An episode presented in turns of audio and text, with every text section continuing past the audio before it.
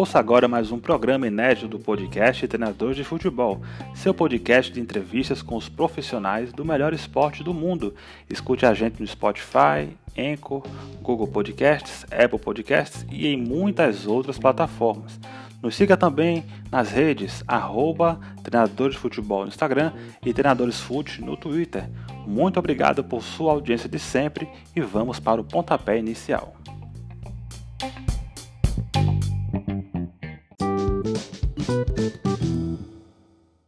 Fala pessoal, galera da TF, como vocês estão? Tudo bem? Hoje estamos aqui no dia muito especial, acompanhando a Copa Atlântico Sub-19, diretamente aqui do CT do Retro. E aqui vamos falar com ele, que é o treinador do Ceará Sub-20, professor Alisson. Professor, bem-vindo. Obrigado por estar aqui no nosso convite. Vou prazer falar com o senhor aqui. Prazer é meu, Neto. Prazer falar com o pessoal. É, espero a gente tem um bom papo aqui hoje, posso falar de futebol, né, o que a, que a gente gosta de estar sempre conversando. É isso aí.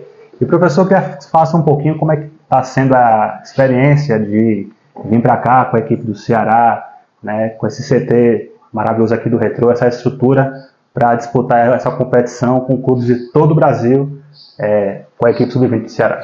Bom, primeiramente é, é sempre bom estar aqui no Retro, já vim em outras edições, não da Copa Atlântico, mas da Copa Aldeia Cup, o Retro tem uma, uma estrutura magnífica, campos de um, bom nível que dá para praticar um futebol de alto nível, é, uma estrutura de alojamento e, e demais é, departamentos que, são de, de, fato departamentos de excelência. Então, aqui durante a competição a gente consegue desenvolver né, uma boa competição pelo nível de excelência que tem a infraestrutura do Retro.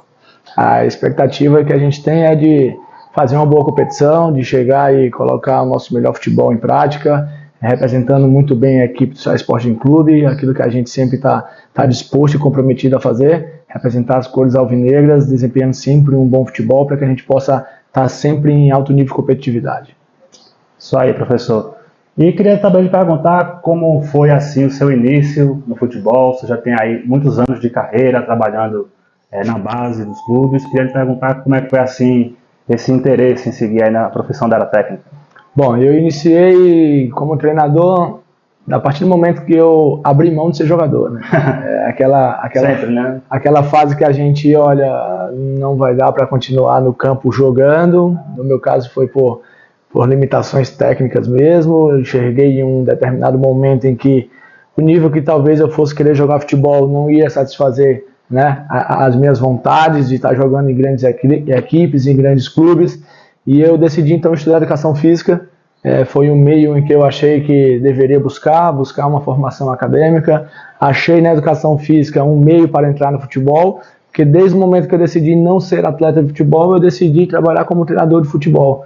Muitas pessoas pensam, ah, mas, mas tu vai sair, vai fazer educação física, vai ser preparador físico? Não, vou fazer educação física para adquirir conhecimento de todas as áreas que envolvem né, uma formação em educação física, também envolve né, um conhecimento dentro de futebol, dentro de metodologia de treinamento. Fui, de fato, é, buscar no meu acadêmico uma forma de voltar para o futebol, ao qual eu queria desempenhar a função de treinador. Então, eu me formei em educação física pela Universidade Federal do Ceará, depois eu comecei estagiando no Ferroviário Atlético Clube, né, que retornou agora à Série C do Campeonato Brasileiro, sim, sim. uma grande equipe da, da capital, sempre é, fez bons trabalhos e eu tive a oportunidade de começar no Ferroviário como estagiário.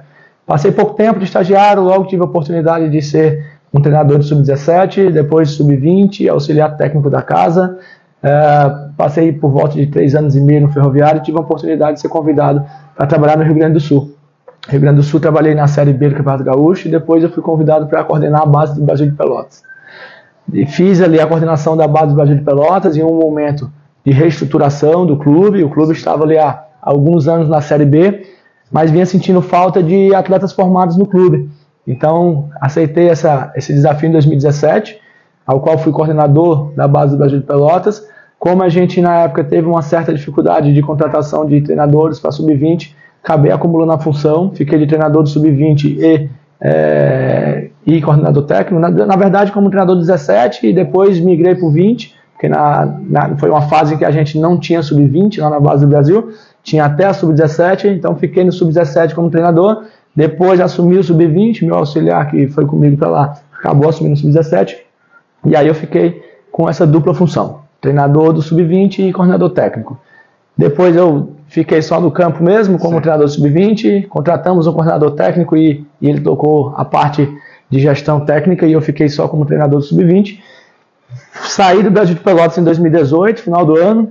A gente tinha acabado de, de ser campeão sub-19 gaúcho lá na Copa FGF e eu acabei decidindo voltar para o estado do Ceará, ao qual um mês depois, ali em janeiro, recebi o convite de, de vir para o Ceará Esporte Clube clube ao qual eu entrei através do, da coordenação de captação de atletas. Né? O Ceará hoje ele tem um modelo de captação de atletas muito bem estruturado. Na época de 2019, quando fui convidado para coordenar esse setor, a gente deixou um departamento bem, bem robusto, bem com protocolos e procedimentos bem elaborados. É, nunca foi um departamento em que a gente só fazia peneiradas e ia captar atletas no, nos locais. A gente tinha uma equipe de avaliação interna, era uma equipe, então a gente chama de, de grupo piloto. O grupo piloto ele, ele é uma equipe, assim como o sub-13, 15, 17, 20, tem o grupo piloto. Tem sempre atletas sendo avaliados no clube, tem sempre atletas passando semanas de treinamento. O atleta não vai lá e é visto um dia, ele passa uma, duas semanas, até três semanas de treinamentos para se acostumar com a metodologia do clube, para e aí a gente consegue de fato ver o atleta de uma forma mais macro, né? É, desde os pormenores do jogo até as capacidades táticas dele é, mais macro de jogo. Então, entrei no Ceará através da coordenação de captação, mas foi breve também. Passei apenas três meses, estruturamos o departamento e surgiu a oportunidade de eu assumir auxiliar técnico do 20. Na época, o professor Fábio Capone era o treinador do sub-20. Fiquei como auxiliar do professor Fábio Capone, depois fui auxiliar do professor Ju Cantonello, que até teve a oportunidade de assumir o profissional. Sim, sim. É, em 2022 eu recebi o convite de assumir o sub-17 do Ceará. Fizemos uma excelente campanha em 2017, fomos campeões estaduais, fizemos um bom brasileiro e fizemos boas competições. E aí, no final do ano, quando o professor Valadares, que então era o treinador do sub-20 do Ceará, que hoje é auxiliar da casa, ascendeu ao profissional, e aí eu tive a oportunidade, desde dezembro do ano passado, de estar aqui no Ceará Esporte Clube como treinador do sub-20. Legal, pessoal. Uma grande trajetória aí, né? Migrando por vários setores, né? vários segmentos dentro da base. E já que o pessoal tem essa experiência de passar por vários locais, né? Dessa parte tão importante nos clubes, que são as categorias de base, eu queria perguntar, professor, é, como é que o senhor enxerga hoje as categorias de base do futebol brasileiro, de um modo geral? Os pontos positivos, os pontos a melhorar também. Claro que não é a, igual como era no passado, muita coisa mudou, mas é que você podia assim apontar de uma forma geral. Eu acho que a base do futebol brasileiro ela, ela cresceu muito, né? Eu comecei ali em meados de final de 2012, eu estou aí há, há 11 anos é, militando como, como mais um né, agente formador. É, tem tantos, começa desde os professores de escolinha da iniciação esportiva, sim, sim. e aí a gente é, tem aí os professores de categorias de base, desde categorias menores que é a iniciação, sub-11, sub-12, sub-13, enfim, e aí a gente vai subindo um pouquinho para as categorias mais de competição e, e, competição de alto nível, né? Que aí, ao meu ver, eu considero a partir de um sub-17 já categorias de, de alto nível. Elas estão ali já para a, a parte final da formação do atleta e, e ele já está ali disputando várias competições de alto nível, é tanto que a gente tem brasileiro sub-17, brasileiro sub-20, Copa do Brasil sub-17, Copa do Brasil sub-20, já trabalhando os nossos atletas para que eles possam se acostumar com as competições em alto nível. Né? Eu acho que o futebol brasileiro ele, ele cresceu bastante. Uhum. Não só grande, os grandes centros, como o eixo sul e sudeste, mas como a gente aqui no eixo nordeste cresceu demais o futebol brasileiro aqui no nordeste, se tratando de, categorias de base, né? A gente sempre teve grandes clubes formadores, como Vitória, durante muito tempo foi um clube é, é, que foi vanguarda aqui no Nordeste em questão de formação de atletas. E a gente veio nessa, nessa caminhada juntamente, né? Com os times da Bahia, do Rio Grande do Norte, Pernambuco, enfim, Paraíba, Estado do Ceará, Maranhão. E a base Nordeste ela veio acompanhando esse crescimento de base no Brasil. Eu acho que tem grandes profissionais nas categorias de base do futebol brasileiro É, o futebol brasileiro ele tem excelentes treinadores de base em vários clubes, auxiliares técnicos, preparadores de goleiro e, e todos os segmentos que envolvem a, a, questão da formação do atleta, né? Análise de desempenho, que é uma função mais recente, mas também cresceu bastante, que ajuda muito na formação do atleta, né? Para que a gente possa trabalhar com as questões de de procedimentos de programas de, de, desenvolvimento individual, onde tu consegue, através dos treinos e jogos, ver que o que cada atleta precisa melhorar. E, e os outros setores também, o setor psicossocial, os maioria dos clubes hoje com psicólogas, assistentes sociais, enfim. Eu acho que cresceu muito. Claro que alguns clubes, devido à, à falta de investimento, né, e até porque algumas equipes profissionais elas alguns clubes eles dependem do rendimento das equipes profissionais para conseguir fazer um melhor investimento de base, Sim. fica um investimento às vezes defasado e isso é questão financeira mesmo, às vezes como essa, uhum. como a Copa Atlântico aqui que tem querendo ou não aqui, se não me engano, 4, 5 times de Série A, mais 4, 5 times de Série B, é, fora as outras equipes aí Série C, né? Uhum. Então assim, eu acho que competições que nem essa da Copa Atlântico, que nem o Campeonato Brasileiro, com a Copa do Brasil da categoria, e a que a gente fomentasse competições regionais, a própria Copa do Nordeste, que já faz aí, acho que não me engano, três anos que não ocorre. Então, eu acho que para esse crescimento do futebol de base brasileiro, não adianta só os clubes também estar tá investindo e, e buscando, né, é, fazer com que esses atletas sejam melhores formados e cheguem a um profissional. Sim. Eles precisam ter competições também de alto nível. Os atletas precisam jogar jogos de alto nível, né? É, então, minha visão hoje da base do futebol brasileiro é que ela está em crescimento ainda. Ela cresceu muito. Nos últimos 10 anos para cá, a qual eu trabalho futebol, eu vi um crescimento gigantesco, de fato, na base do futebol brasileiro. Crescimento esse, como eu citei anteriormente, profissionais qualificados, profissionais buscando cada vez mais uma formação continuada. Talvez é, federa as federações demoraram um pouco para acompanhar esse ritmo fazendo melhores competições, mas vem também, as federações vêm buscando fazer melhores competições. Temos aí a federação a nível nacional, ao meu ver, a Federação Paulista como vanguarda nessa questão de elaboração de competições e, e fomentando né, grandes campeonatos para as equipes.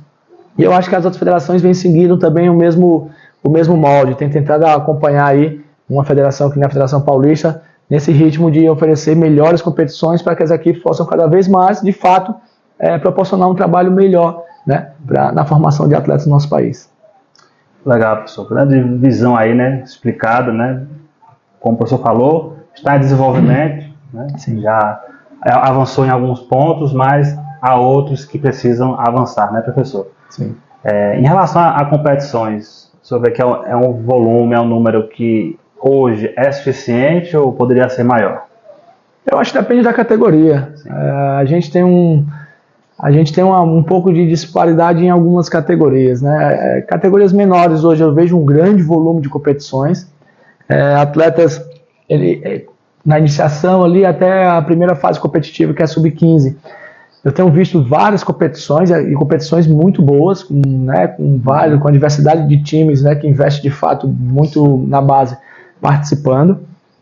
Eu vejo na sub-17, até a sub-17 ali, é, a oportunidade de algumas equipes ter é, ranking para disputar brasileiro, por, por, conquista de vaga, a Copa do Brasil Sub-20, que é o campeonato estadual que define o campeão, né, e algumas federações campeão e vice. É, e algumas competições organizadas, assim como essa aqui do Retro, que aqui tem a Aldeia Cup, que acaba tendo um Sub-16, etc. E tem no, no país também, é, amanhã demonstra ser uma competição de um nível muito bom, é, mas a gente precisa de mais Copas Atlânticos, né? A gente precisa de mais competições desse nível aqui no Nordeste, aí daqui a pouco puxa um pouquinho uma competição desse nível ali para o Eixo Sul, também para as equipes participarem, para que as bases dos clubes, né, tanto da região Nordeste, Sul e Sudeste do Norte do país, elas possam estar tá, tá ali vivenciando esses grandes jogos. Aqui agora, por exemplo, é, tu consegue fazer dois, três jogos de um nível muito bom, uhum. passando de fase tu faz mais dois, três jogos de nível muito bom, e quando tu, pelo regulamento da competição, se tu não passar, tu tem a oportunidade de fazer mais dois jogos disputando Sim. ali pelas equipes que não classificaram, e isso te dá cinco, seis jogos de um nível muito bom. Mas eu acho que precisa de mais vezes disso no ano. O atleta brasileiro ele, ele precisa vivenciar grandes jogos mais vezes no ano. É assim que tu consegue formar melhor o atleta, na minha visão, obviamente. E falando também, professor, sobre a sua parte acadêmica, né? Vamos dizer assim, você já falou que se formou né, em Educação Física, e você também possui licenças da CBF e da Comembol, não é isso? Queria que você faça um pouquinho dessa experiência de adquirir essas licenças, quem foram seus colegas de turma, seus professores também, e como foi importante para o seu crescimento como treinador. É, eu sou graduado em Educação Física desde 2011, né? 2011 eu me graduei em Educação Física e migrei né, e entrei no futebol de fato como um profissional, de, de como treinador de futebol de base. Uhum. É, eu fiz a licença B da CBF Academy, foi a primeira graduação da CBF que eu fiz Sim. em 2021. É, depois desse ano fiz a licença A, né? Terminei a licença A agora, recentemente. É, e, a, e aí vou homologar minha licença A que aí vale como licença Comebol também. Na minha turma agora, de licença A, eu tive aulas com o professor Roger Machado, com o professor Paulo César Guzmão, com o Vinícius Trópico, tive aula com... Grandes professores. Grandes professores, né? Tive aula com o professor Paulo Mares na parte de fisiologia, tive diversos professores em outras áreas também de, de, de, outras, de outras áreas da, que envolvem né, a formação do futebol. Sim. Varley Costa, de psicologia. É, vou, vou cometer alguns, algumas faltas de lembranças aqui agora, porque são muitas problema. aulas. Mas é, tive colegas de turma, o professor Tiago, do Náutico, que está aqui na competição, Sim. foi meu colega de turma. Lucas, do Palmeiras, senador do Sub-20, foi meu colega de turma. Ricardo Amadeu, está no auxiliar técnico do Vitória, Vitória Profissional, foi meu colega de turma. É, dentre outros, cara, são, é, é, muita gente. O Roger, treinador agora, ele assumiu um time agora, o Roger não, não, não lembro qual, mas o Roger, atacante, né, que, que hoje exemplo que, que faz a base do Palmeiras ser né, uma base tão forte, uma base campeã. O que, é que tem lá no Ceará, O que faz o Ceará hoje ser uma, considerada uma das melhores bases do país, segundo o portal da base, por quatro anos consecutivos, a melhor base do Nordeste, né? O que, é que faz lá no, uh, no Fluminense? Então, assim, a gente teve uma troca muito bacana com os professores, teve uma troca muito bacana com os colegas de turma. É, as licenças, além dos conteúdos né, é, programados pela própria CBF Academy, ela tem um conteúdo oculto né, que a gente chama que é o network. Network é um conteúdo oculto. Né? Network é a troca, a troca de experiência, a troca é, é, de saberes ali com os pares é que faz tu crescer também. Né? É, é uma formação não direcionada. Tu, naquela vivência que tu tem ali, tu tem também uma formação acontecendo. Tem a formação formal, né, ali as aulas, e a não formal, que é ali naquele momento que a gente está com os outros pares conversando, a gente vai amadurecendo também e vai aprendendo bastante coisa. Então, o próximo passo é terminar as licenças da CBF, fazer a licença PRO, que é o último, último grau de graduação da, da, da licença CBF, e aí homologar novamente na Comebol e estar tá apto aí para trabalhar em qualquer local do, do mundo. É, né? Trabalhar no Brasil, né? Brasil, exterior, aí, exterior. É isso. É. A gente estava conversando essa semana, né, com outro professor da base, o professor Myron, lá do América. Professor Myron da América. É, grande professor Myron, deu uma ótima entrevista com a gente. E a gente falou assim, também com ele e com outros que a gente entrevistou, né, como hoje está bem espalhado, né, os treinadores brasileiros no exterior, né. A gente tem o professor Jardine, o professor Gustavo, o professor Tuca lá no México. Uhum, uhum. É, aqui na América do Sul, com o Eutrópio, com o Thiago Nunes, que também está, né? Uhum. É, agora com o Odair e o Chamusca na Arábia Saudita. Na Arábia, né? Tá, um, tá bem assim pulverizado. Só pensa, professor é, Alisson, em futuro, assim, mercado exterior, mundo árabe, futebol asiático. Tem alguma visão assim de trabalhar em algum desses centros no futuro? Sim, penso sim. A gente eu tenho, de fato, aproveitado, como eu te falei, essa formação continuada, né, de estar tá fazendo as graduações ali da CBF Academy, justamente por ser, ser algo que é até exigido, né, no, hoje no mundo todo, a gente precisa das licenças para poder estar uhum. tá pleiteando, né, perante Comebol, a, é, é, a licença Comebol, né, o chancelamento da Comebol, para que a gente possa é, pleitear oportunidades no exterior. Penso sim, né, eu estou Estou ali há 11 anos já trabalhando futebol de base, talvez uhum. tenha mais algum tempo ainda aí como trabalhando como treinador de base, mas certamente uma hora vai acontecer essa, essa migração de vez para um futebol profissional. E aí, migrando para um futebol profissional, a gente pensa, eu penso sim em estar tá, é, buscando oportunidades, oportunidades no, no mercado exterior, tanto da América do Sul, né, como também fora é, do, do eixo de América do Sul, pensando ali em região de Europa, Ásia, é, e para isso é buscar, continuar buscando conhecimento, continuar buscando essa, essa formação e essa é, absorver cada vez mais conhecimentos né, que, que nos tragam a, a capacitação para quando tiver uma oportunidade a gente estar tá aproveitando e fazendo bons trabalhos. Excelente, professor. E queríamos lhe perguntar agora sobre é, uma campanha sua que foi muito vitoriosa, né, professor? Alisson conquistou com o Ceará o título do Brasileirão de Aspirantes em 2020 e também o vice-campeonato, né, professor? Sim. No ano seguinte. Então foram duas finais consecutivas na competição, que infelizmente foi é, cancelada né, pela CBF, não existe mais, mas era uma competição sub-23, né, professor? Perfeito. E eu queria lhe perguntar como foi essa, essa trajetória com a equipe, conquistar esse título, passando fase a fase, contar um pouco dos bastidores de como foi aquela conquista de 2020. Bom, é, na, naquela oportunidade eu estava como auxiliar técnico, né? Eu não estava como treinador da, da categoria, mas estava como auxiliar técnico. Em 2020 a gente fez uma campanha é, muito boa, onde a gente conseguiu é, classificar e, e, ir muito bem nos mata-matas, o que nos, o que nos credenciou para a final com o Vila Nova. Foram duas finais eletrizantes, né? Porque a gente foi para Goiânia e acabou perdendo lá de 2 a 0 para eles Sim. e teve que reverter, né, no, no, jogo em casa essa esse placar adverso. Mas a gente tinha uma equipe muito forte. Até citei em off, a gente estava conversando com jogadores como Saulo Mineiro hoje, que é que é titular do nosso do nosso time profissional, é, dentre outros jogadores experientes que na época eram todos atletas dessa faixa de 20 a 23 anos né, tendo até atleta com 18 anos de idade jogando na nossa equipe sub-23. Então, foi uma equipe muito robusta. O próprio goleiro Diogo Silva, que eu já disse RB, foi nosso goleiro né, durante algumas, alguns jogos da, da campanha do, do título. Uhum. Fez gol, pegou pênalti, fez gol de pênalti na final. Foi uma campanha muito boa, foi uma campanha em que o grupo é, de fato fez valer a pena o investimento que o clube fez né, nessa contratação de jovens atletas tanto para deixar no, no elenco profissional, como estar tá utilizando eles nessa equipe de aspirantes. E no ano subsequente, a gente aproveitou uma geração muito boa que a gente tinha no clube, que era os 2000 e 2001, que estavam estourando idade, e a gente aproveitou para poder justamente é, dar continuidade no projeto do Aspirantes. E dentro dessa perspectiva, a gente foi novamente, fez uma campanha, até uma campanha um pouco, é, que a gente oscilou um pouco durante a campanha, até por ser mais jovens, né? Na sim. campanha de 2020 a gente tinha um time mais experiente, sim, sim. na campanha de 2021 a gente tinha um time de fato mais jovem, classificamos essa equipe, é, fizemos uma semifinal com o Clássico Rei, que para nós foi, né? O ápice assim da competição até aquele momento. Fortaleza vinha de uma campanha irreparável, onde eles tinham ganho todos os jogos, chegaram invicto naquela semifinal, e nos dois jogos da semifinal a gente acabou conseguindo vencer eles em casa de 1 a 0 e sustentar o resultado na, no jogo da volta, em, em um jogo ao qual a gente estava praticamente uma equipe sub-20 em campo. Então, para nós foi muito bom.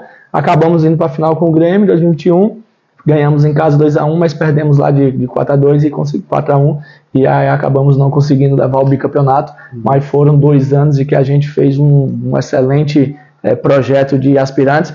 Tínhamos projeto para dar continuidade no aspirantes, é tanto que a, a maioria dos atletas 2000 2001 estavam com renovação de contratos engatilhada é, e a geração 2002 ali já já para chegar e a gente dar continuidade do projeto, mas fomos pegos de surpresa, uhum. onde a CBF é, é, mudou o formato do campeonato e aspirantes, ainda teve aspirantes no ano subsequente, a gente acabou não, não disputando, é, preferiu não disputar, porque a gente não concordou de fato com a forma como estava sendo né, o novo formato do campeonato. Se não me engano, o Cuiabá se sagrou campeão no, no ano subsequente e a gente e a gente abriu mão. Aí agora, mais recente esse ano, por exemplo, a CBF de fato ela extinguiu o campeonato de aspirantes. Não sei se vai retornar em um futuro próximo, mas, uhum. mas é uma competição que ela dá oportunidade para vários atletas estouram idade sub-20, mas não se firmam no profissional, porque não é fácil se firmar no profissional. Uhum. Então, essa, esse tipo de competição ele traz a possibilidade de alguns atletas teus maturarem, né? de ter a oportunidade de tá, continu, continuar em competições de alto nível, maturando para que tu possa daqui a pouco usar eles no profissional. Espero que volte, não sei quais são os planos da CBF para o próximo ano ou na sequência, mas assim, nossa campanha de fato foram duas campanhas vitoriosas. Até o vice-campeonato para nós foi foi um título também, porque a gente sabe né, o que foi um projeto que a gente investiu e que estava de fato colhendo bons frutos. Excelente, professor. É, esse gancho que o senhor falou agora, eu queria pegar ele. Há um tempo atrás fizemos uma entrevista com o professor Alex, né, que treinou o Sub-20 do São Paulo e, uhum. e também o Havaí, né, profissional. É, teve uma entrevista que ele deu durante o Paulistão Sub-20, salvo engano, no jogo contra o SCA Brasil, né?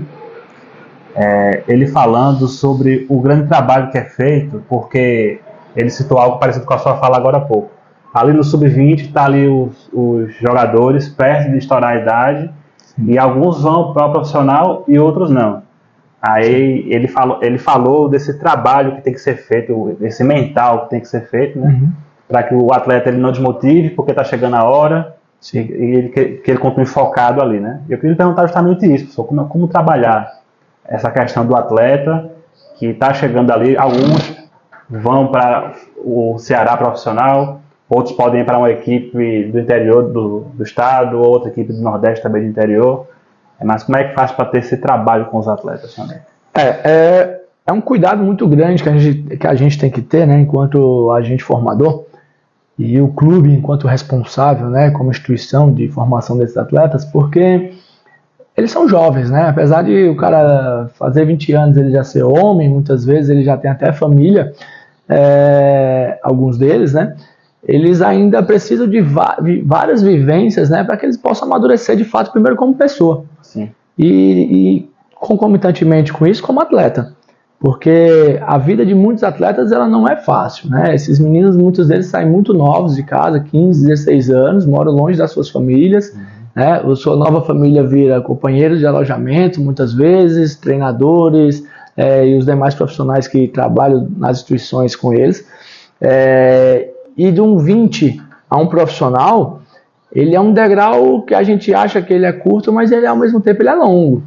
Porque se tu for pensar de um atleta que tem 19, 20 anos, ele vai subir profissional e os companheiros dele, o mais novo muitas vezes vai ter 24, 25, nós estamos falando aí de quase meia década de diferença. Sim. Nós estamos falando de meia década de diferença em, em, experiência de jogo, experiência de treino, nós estamos falando aí de 4, 5 anos de diferença de maturação biológica, nós estamos falando de 4, 5 anos de diferença de maturação psicológica.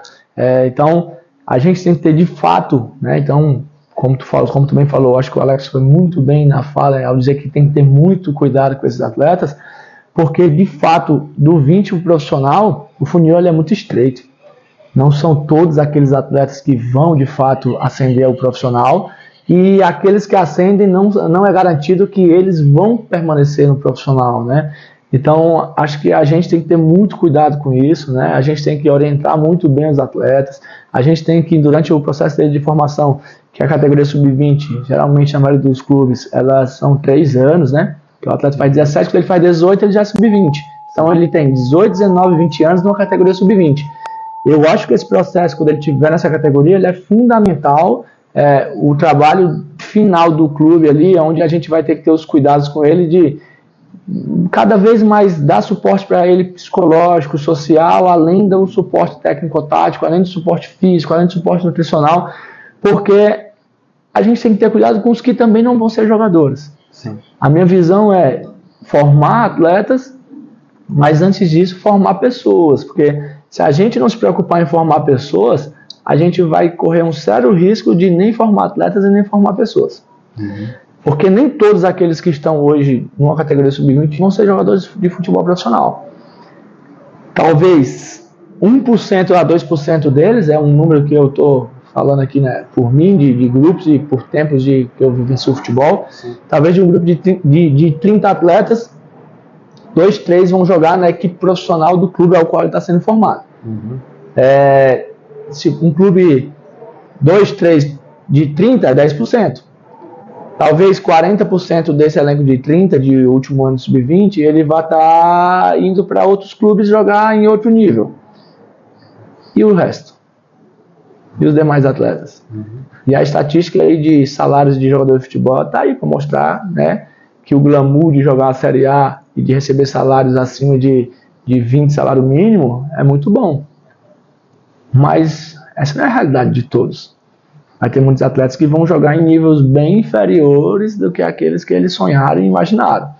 Então, Mas se eu consigo fazer uma formação em que eu consigo, de fato, formar um, um, um cidadão que ele é atleta, mas antes de tudo ele está sendo formado como cidadão, como pessoa, é, eu tenho uma grande chance de até formar melhores atletas.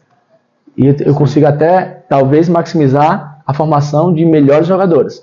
Agora, se a gente pensar só em estar, tá, ah, o Neto serve, o Alisson não serve, que é por, é por processo natural, não é processo natural, né? O processo, ele é processo de formação o trabalho ele tem que ser feito com todos e impede a equidade para que tu consiga dar oportunidade para todos. Sim. É óbvio que por condições de, de, de, de, fato de qualidade técnica e etc, física, enfim, é, alguns atletas eles vão ter oportunidades melhores que outros. Uhum. Mas eu acho que a gente tem que ter um sério cuidado sim com a formação integral do atleta.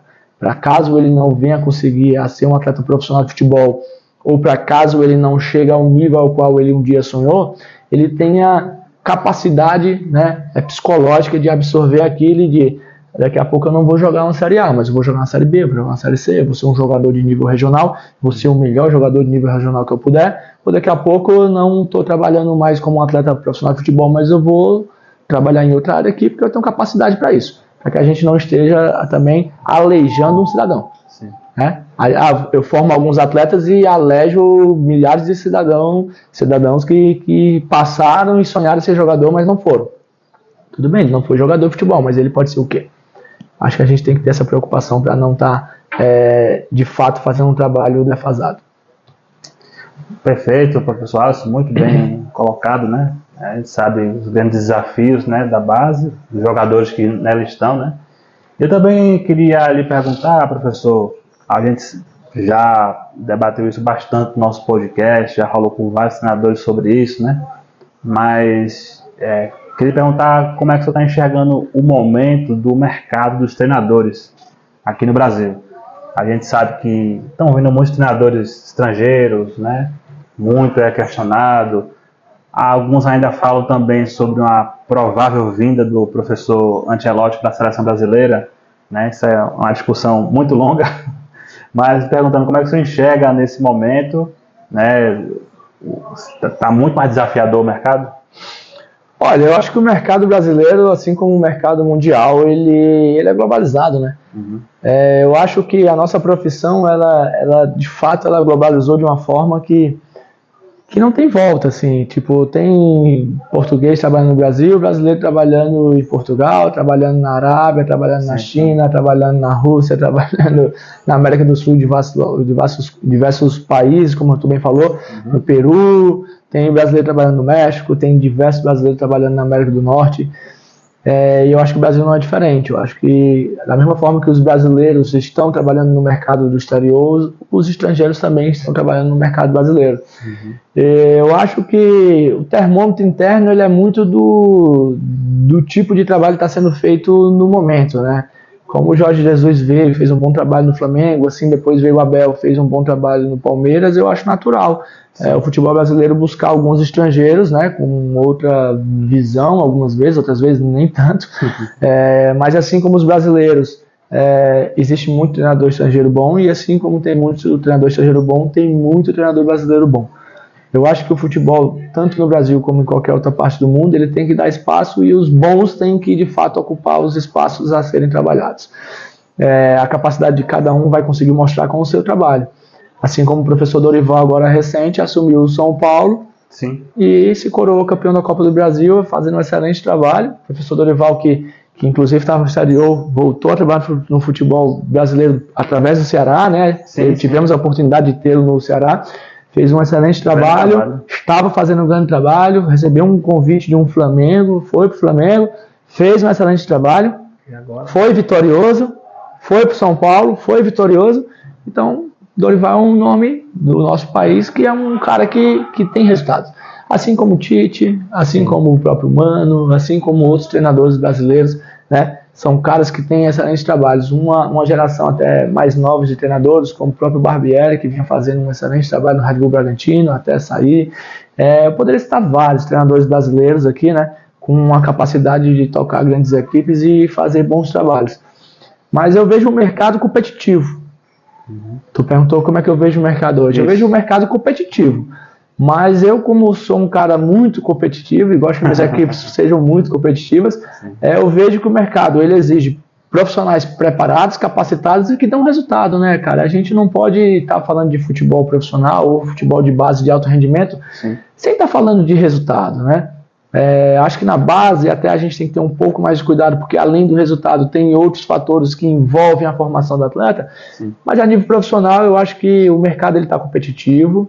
Eu acho que os bons profissionais eles têm espaço sim, eles estão ocupando esses espaços e a gente tem que se acostumar com esse futebol globalizado, um futebol que vão vir estrangeiros para cá sim, que vão brasileiros para o exterior sim, e que a gente possa, enquanto brasileiros, fazer excelentes trabalhos fora do nosso país para representar muito bem os profissionais que aqui estão também, e que os estrangeiros que venham para cá façam grandes trabalhos, que a gente possa ter um futebol de qualidade. Acho que a minha visão é se acostumar com o futebol globalizado e sermos competitivos a nível profissional, que tenhamos capacidade para competir né, pela, pelos, pelos as vagas nos clubes, digamos assim, e que a gente possa fazer grandes trabalhos assim como outros profissionais também fazem. Excelente, então, professor. A gente queria é, encerrar né, a nossa entrevista fazendo essa pergunta que a gente sempre faz para os professores que a gente entrevista, né? Como é que o professor enxerga a sua carreira para o futuro? Já, já perguntamos sobre é, mundo estrangeiro, né, futebol estrangeiro, mas o que, é que o professor Alisson imagina de 2024 em diante? É, pensa em assumir alguma equipe no profissional, de algum outro clube? Pensa em ficar mais alguns anos na base? O que é que o professor enxerga da sua carreira? Bom, eu, como te falei anteriormente, né, eu acho que tenho mais algum tempo de base ainda, né, eu tenho Sim. alguns processos a vivenciar, talvez um pouco mais na base ainda, não vou te precisar mais um ano ou dois, mas mas eu converso com alguns amigos, assim, eu falo sempre, depois de 11 anos a gente começa a, depois de 11 anos trabalhando em base, a gente começa a, a identificar, ou eu continuo de vez e me torno um profissional com trabalho de excelência em categorias de base, ou eu migro ao futebol profissional e uhum. vou buscar esse novo mercado, que é um mercado, como a gente acabou de falar, muito competitivo. Sim, sim. É um mercado que tem excelentes profissionais também, mas assim, acredito muito no meu trabalho, acredito muito na minha capacidade profissional, é, quero sim migrar ao futebol profissional. Eu tenho, tenho uma missão ainda a cumprir na base. Não, uhum. não vou precisar mais um ou dois anos. Eu, eu acho que tem uma missão ainda a ser cumprida, a ser vivenciada na base. Mas em um futuro próximo, eu penso sim estar tá ocupando um posto em alguma equipe profissional e podendo desempenhar um bom trabalho. É, e depois, aí sim, a gente pensa em vivenciar essa competição no mercado interno, buscar é, opções no mercado externo, trabalhar em equipes no exterior é, mas eu acho que o mais importante disso tudo é, em qualquer local, em qualquer né, nível que estiver, estar tá fazendo um bom trabalho e entregando né, grandes resultados às equipes que ela qual representar. Valeu então, professor Alisson. Obrigado por estar aqui para falar do nosso bate-papo e desejamos também todo o sucesso para a sua carreira. Ah, muito obrigado, muito obrigado novamente, como te falei, por estar falando contigo, podendo ter a oportunidade de falar de futebol. É sempre muito satisfatório. Deixar aqui um abraço, né, para a torcida alvinegra, é óbvio que sempre, sempre nos apoia. Tá